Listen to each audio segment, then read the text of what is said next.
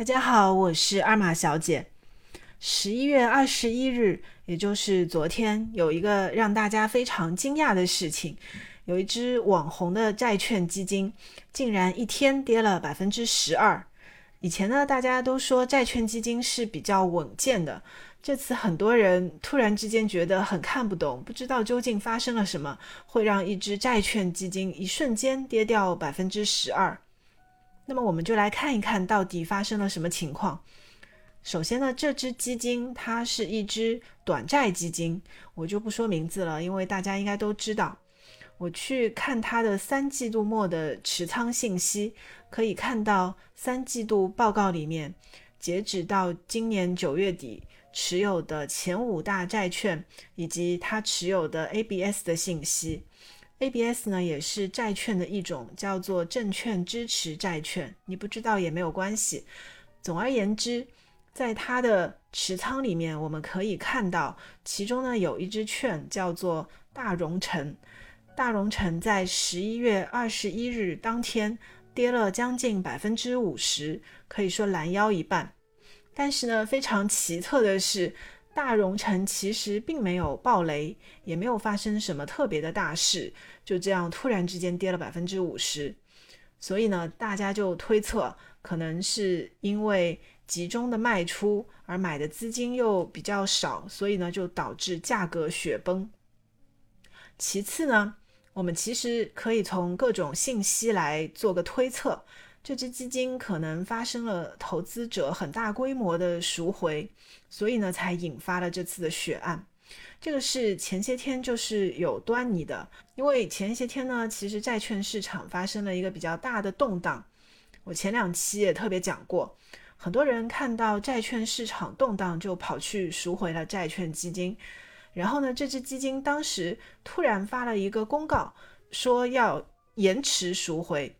也就是说，你今天如果提出申请赎回这支债券基金，可能呢，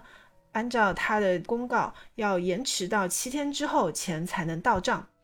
大家当时就开始怀疑，可能是因为这支基金它来不及把债券卖掉，也有可能呢是因为赎回量比较大，才导致了这支基金来不及把债券卖掉。按照所有的这些信息来看。大概可以推算出，目前这支基金的规模可能已经缩水到之前的十分之一左右了。所以原来所持有的债券，比如说我们刚才说到的跌了百分之五十的那支债券，它本来呢只是占到基金规模的百分之二都不到，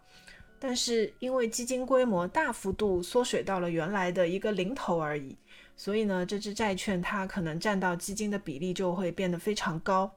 那么，当它跌了百分之五十的时候，基金的净值就跟着跌了非常多。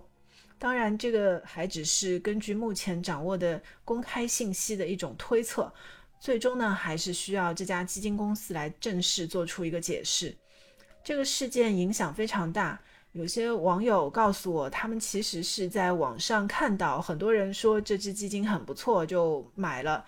过去几个月，这支基金可以说是短债基金里面的大网红，规模呢一下子从个位数涨到了五十个亿左右，所以涉及的面其实是非常广的。有一些网友刚刚买进去没多久，就不得不面对一天百分之十二的跌幅。其实呢，选债基还是有一些很基本的信息，你是需要去做出判断的。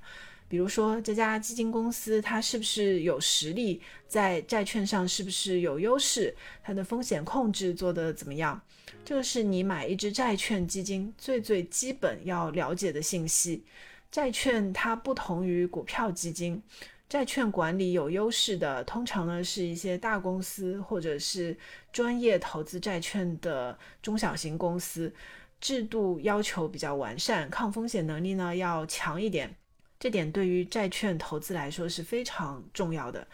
另外一点呢，就是大家可以去看一下这个债券基金的持仓，看看它重点买的是哪些债券，是国债呢，还是信用债，是一些质地比较好的公司的债券呢，还是下沉到了一些高风险的债。